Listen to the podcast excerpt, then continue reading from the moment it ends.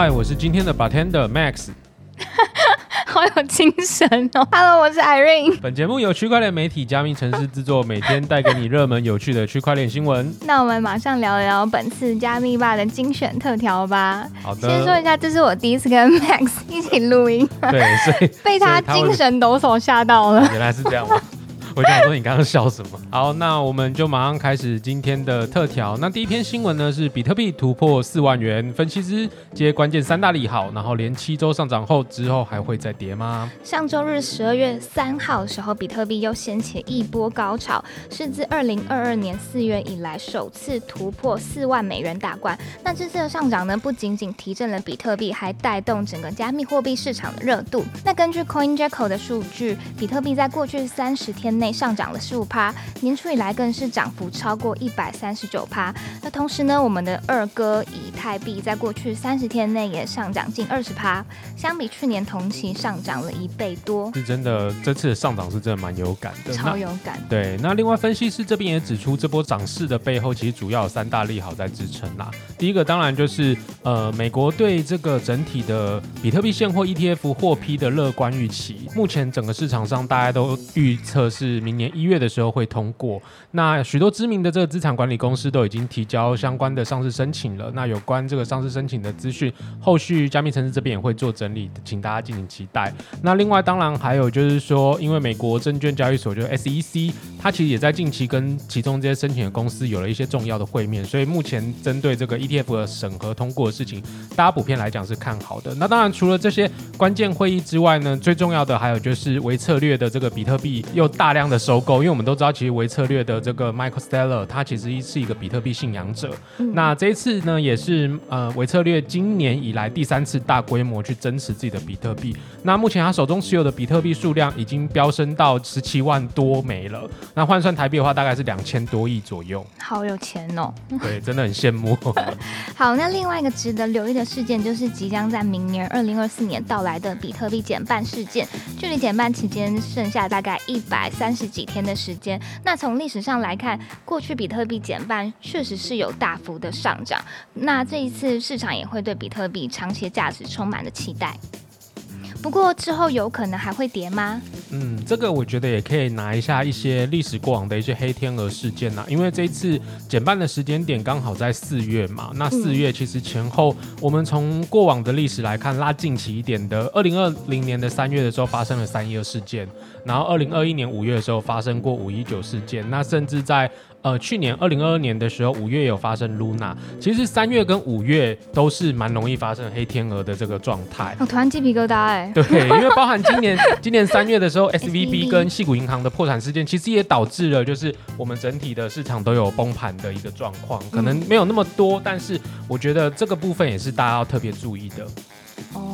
所以有可能三到五月，大家想抄底的话，还是可以对，可以可以看看啊，到时候再看一下市场的状况，因为毕竟在币圈没有人知道接下一秒会发生什么事情。没错，对。那也跟大家补充，每轮多头市场的开始呢，通常就是伴随着风险出清，还有市场的重新洗牌。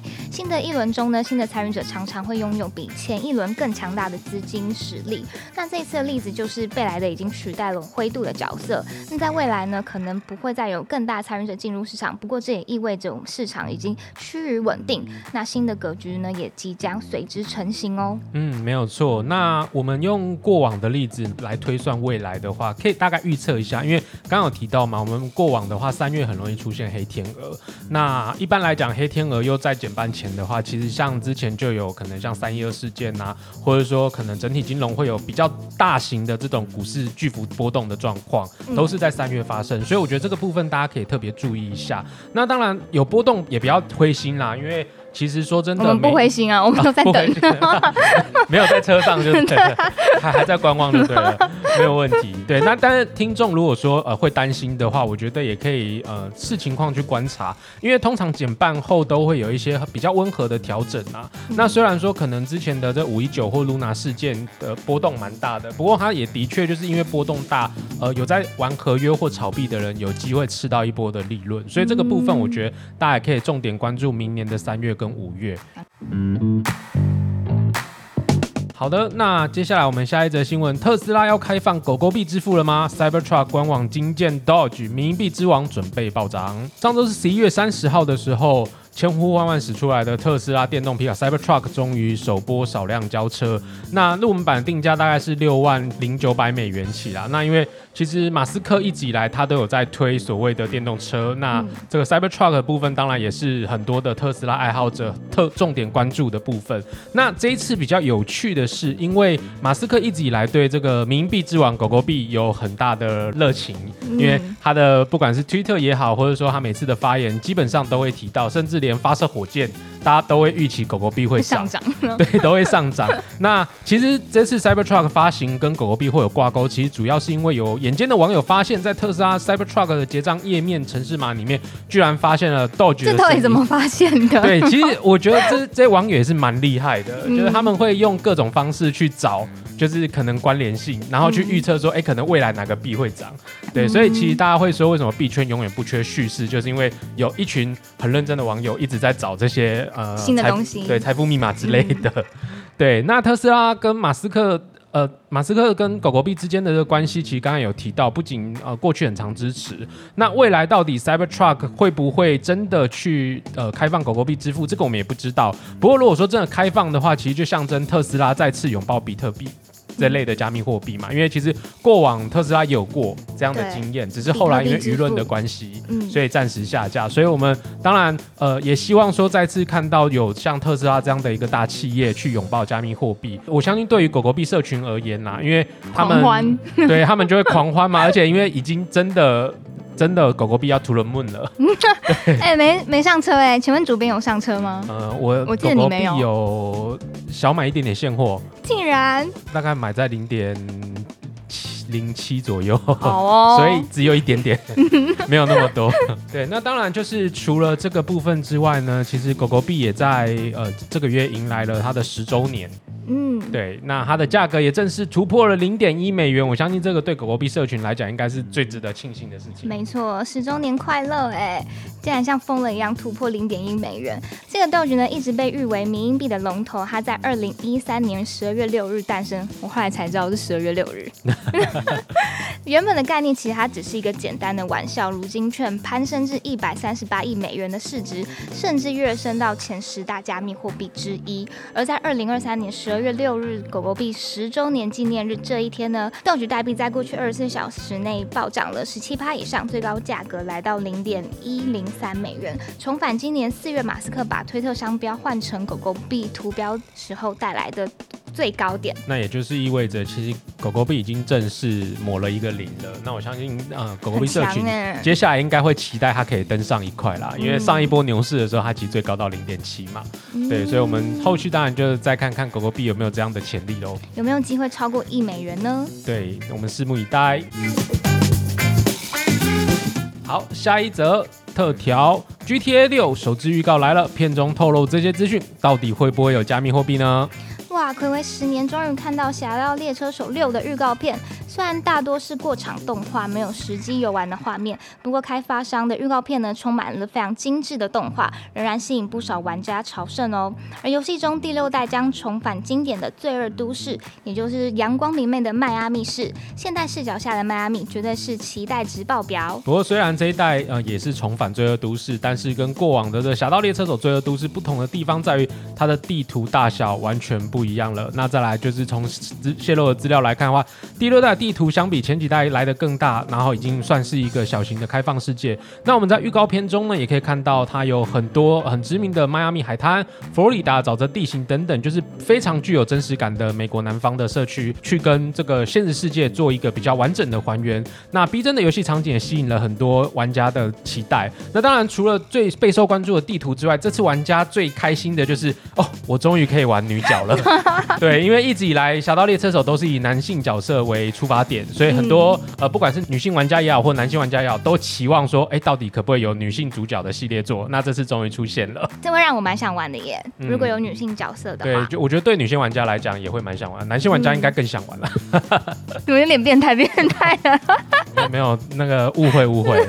好，那当然啦，《侠盗猎车手》到底跟加密货币有什么关系？其实这个事情是在之前的呃 Twitter 就 X 上面就有流传过，《侠盗猎车手六》它可能会用到加密货币或区块链这样的一个应用，就是也就是说它会做链改转变成链游。不过这样的猜测其实要呃在正式游戏发布之后我们才会知道。那目前以官方释出的消息的话，其实并没有看到任何跟加密货币或区块链相关的，所以也有网友在猜测说，哎，可能就算没有，但是我有可能可以在《侠盗猎车手》里面去投资《侠盗猎车手》那个世界的比特币或是加密货币等等，他可能会用就是游戏币的概念，再去让玩家在里面投资呃虚拟中的虚拟币，在游戏中炒币。对，在游戏中炒币，因为其实过往《侠盗猎车手》就已经可以去炒股了嘛，对他也可以炒股，只是只是你赚的是游戏里面的钱，对，所以大家猜测可能会是这样的一个呈现方式。那《侠盗猎车手六》呢，预计发售时间是二零二五年，也就是后年，所以呢，如果是想要驰骋在罪恶都市的玩家们呢，只好再耐心等待一下喽。嗯，到时候就准备请假一起玩游戏啊。你会吗？呃，看情况，好像会哦。很想，但是看到时候的状况喽。好的。对。好，下一杯特调，OD 暴跌二十五 percent，只因比特币开发者说了这句话。那 BRC 二十真的要完蛋了吗？大家有听过 BRC 二十赛道龙头代币 ORDI 吗？没错，就是最近疯狂暴涨的代币。那根据行情呢，ORDI 从六十四美元快速暴跌，最低一度跌至四十七美元，跌幅达二十六趴。而 ORDI 呢，像山车那样暴跌原因，社群普遍认为是跟比特币核心开发者 Luke 在十二月六号的言论有关。哎，我先说一下，当初在那个 ORDI 暴涨之前，好像二十块左右吧，我就问那个小乌鸦，就是我们主编说，哎我要不要买啊？二十块耶。然后后来他那时候是跟我说不太建议。嗯，对。然后反正后来呢，我就看他一路二三、二四、二六，现在一眨眼六十四。所以，而且还有错过了暴富还有一个，我之前也问他说：“哎，TI，因为我其实也看好这只。”然后那时候我就先问他，那时候好像才五块吧，就后来就七块、八块、九块、十块。所以以后我不要问了，我先 买。其实，其实我这样是有目的的，因为不要让 Irene 暴富，他才可以继续留下来跟大家做互动。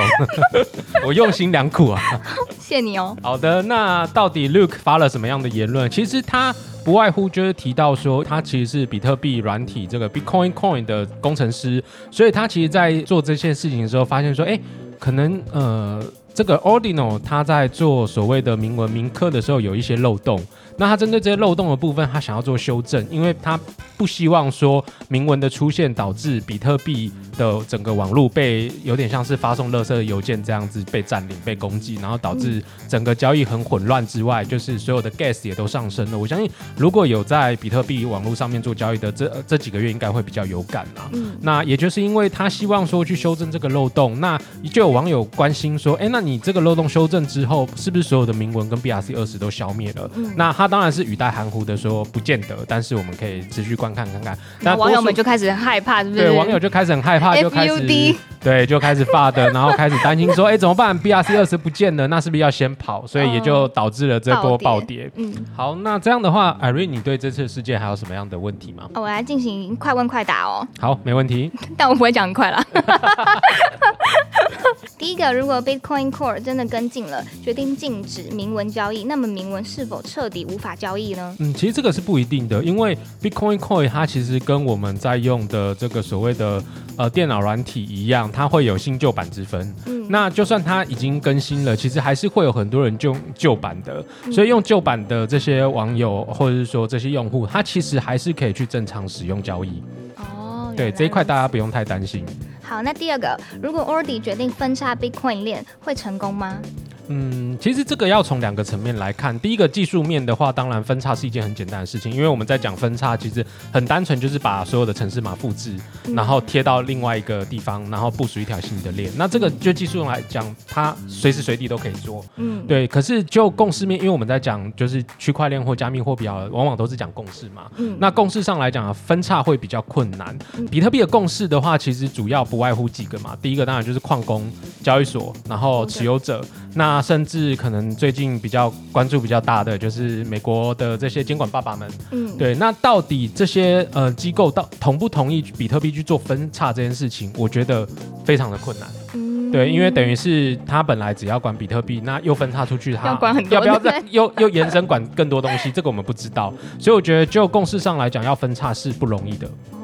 哦，好，那第三个 ORDI 和 BRC 二十是真的利用那个漏洞在使用 Bitcoin 链吗？嗯，呃，严格说起来算，但是嗯，用漏洞来讲，我觉得有点不太一样，因为它大部分还是比较像是绕开原本的限制啦。嗯，呃，说钻漏洞也可以，但是利用好像没有到这么过分。对，因为一一般来讲，我们讲利用漏洞都是讲骇客利用漏洞，然后对某些东西造成损失嘛。嗯可是这次这次来讲，它似乎没有造成损失，它还制造了很多财富。呃，欧迪唯一有造成的这个浪费，就是比特币的这个区块空间的浪费啦。哦对，所以主要的差异是在这边而已。那可以跟我们大家说一下铭刻的过程到底是什么吗？它是怎么绕开的？嗯，铭刻的话，其实就是讲，呃，因为我们大家都知道，比特币最小的单位是冲嘛，嗯，那它其实就针对这个某一冲去做所谓的染色或是铭刻的动作，也就是说，你在这个冲上面签名或是写备注。我举个例子，比大家可能比较好懂，就是我们在做银行转账的时候，现以前银行转账就是单纯我转给你嘛，我转给 Irene，对啊，对啊，可是现在 Irene，对对，现在会有那个备注嘛？嗯现在大部分银行都会有让你备注说，哎，这笔交易是属于什么的，或者说它是你要做什么用途的。哦所以我可能会变成说，我以前就是单纯转，然后我再跟我要跟 Irene 说，哎，Irene 我转了一笔给你，莫五码是多少？嗯那现在的话，我可能可以在备注里面备注说，哎，这个是今天的午餐钱，嗯明天的晚餐钱嗯等等的。那这个明文的动作，其实为什么这一次核心的开发者会很反感，就是因为他们觉得说，哎，你用这个备注的栏位就算了，然后你还用这个栏位去聊天，对，就是有点像是说，哎，我今天转账给 Irene，然后我丢了一个 Hello，你在干嘛？对，你在干嘛？然后 Irene 再把这笔钱转回我，跟我说，嗨，我在我今天做了什么事情，有点像这种概念。哦所以其实大家会，刚刚前面为什么会提到说，他有点在浪费这个比特币的区块空间，就是因为他在做交易的同时，他去做聊天的动作。嗯就是铭刻这件事情，其实就再回应到刚刚上一题的话，其实这样不太算利用漏洞啦，比较像是滥用这个服务。对，因为哦像我们一般来讲，我也不会特别去用银行转账做聊天的事情。对啊那其实呃，也蛮多网友会问说，那到底比特币的这个铭文跟 NFT 到底相不相关？我觉得这这是两件事情。嗯因为以太坊的这个 NFT，它主要是做签署智能合约，嗯所以它会有一个很完整的签署动作。嗯可是这个备注的部分，它就是单纯备注，它在整个区块链的效力上是不相同的。嗯所以我觉得这也是为什么就是以太币的 NFT 跟 BRC 的铭文它的主要的差异，而且他们不是用同样的一个名字。嗯嗯好了解哇，主编真的是好给力哦。好的，刚刚看文章看不懂，那看完那个这样讲完就看讲得懂了。完就懂了。就懂了，没有问题。我相信大家如果这样听，应该也会比较了解，就是铭文到底在玩什么啦。嗯所以也可以呃随时关注加密城市的文章，我们都会有比较简单的这种说明的方式，让大家好好的去理解。好的，最后一杯特调，台湾要有比特币现货 ETF 了，美国通过后会跟进吗？来听听看金管会怎么说。据台媒《工商时报》的报道，金管会表示呢，由于加密货币波动剧烈，未来会密切观察全球加密货币的动向，并且积极搜集研究国外加密货币期货、商品和 ETF 的发展，并视市场情况呢逐步放宽相关的管制。不过呢，对于虚拟资产的管理也会先以自律规范为主哦，后续再逐步放宽管制。那针对台湾上市加密货币 ETF 的可能性呢，虽然金管会并没有像美国 SEC 那样，嗯、就是有着非常明显的敌意，但从声明上来看呢，目前金管会是保持比较中立且暧昧的态度来面对可能的发展。金管会也表示呢，其实国内已经有一档 STO 证券型虚拟通货问世，这个你们知道吗？哦，这我知道，因为其实我一直都蛮关注，就是传统金融它在不管是加密产业也好，或者虚呃这种数位产业，嗯。呃，其实应该说，呃，台湾的 STO 应该是在二零一六年的时候就已经有在讨论了，其实蛮早的。嗯。那只是说，因为呃，我相信二零一六年我们很多听众应该也都还没进圈，对，所以那时候其实整个台湾的呃生态跟市场声量对这种类型，就我们刚刚讲的呃 STO 它是属于证券型的虚拟通货，它是没有概念的。嗯，那大家也不能理解说到底为什么要发这件事情，所以那时候二零一六年本来是有要成立 STO 的相关的工会，那后来因为真的市场声量太小，所以最后作罢。好的，那当然啦，就是刚刚我们提到，就是目前国内一档的话，其实这个就是国泰世华啦。哦相信大家如果有去查，你只要搜寻国泰世华 STO，应该都会有相关的新闻。那其实很多的企业都有想要做。那尽管会这边，他其实也有透露，就是呃，这个业者原本的一些计划，他希望说透过呃私募方式去连接海外的这个加密货币的 ETF。那但是因为后来呃监管的关系啦，嗯所以我觉得就是台湾在传统金融这一块。呃，有有些人可能会抱怨说，哎、为什么监管要那么严格？可是如果它不严格一点的话，如果发生问题的话，其实我觉得对消费者或者说对投资者来讲也是不好的。嗯，对，所以为什么监管会在做这件事情上？虽然我们都在骂，我自己也是骂很凶，嗯，但是某些程度来讲，它算是保护我们的金融环境保护的蛮好的。对，那也就是因为这样的关系，所以其实呃，金管会这边他有提到说，未来这个加密货币的概念 ETF，它其实还是会持续做规划。那相关的这些呃规划的资讯，还有以及它未来到底要怎么做，我觉得还是因为我们目前所有的法规都还是参考国外为主，嗯所以可能还是会等到美国 ETF 那边有比较明确真的通过了。那目刚前面有讲，可能的时间点就是明年的一月嘛。嗯，那所以等一月通过之后，可能在我们有机会在年年后可以看到金管会这边有一些比较明显的动作。好的，嗯，那大家就持续的关注。那未来如果说这类的新闻有呃特别的消息，或者不管是国外或台湾这边有相关的新闻的话，其实加密城市都会第一时间帮大家做整理跟追踪。好，嗯，好的，那本集节目就到这边啦。如果你喜欢本次的内容，欢迎追踪分享给你的朋友，并在 Apple Podcast 跟 Spotify 给我们五星好评哦。有兴趣也可以上我们加密城市的官网以及社群平台跟我们互动哦。我们下集见，拜拜拜拜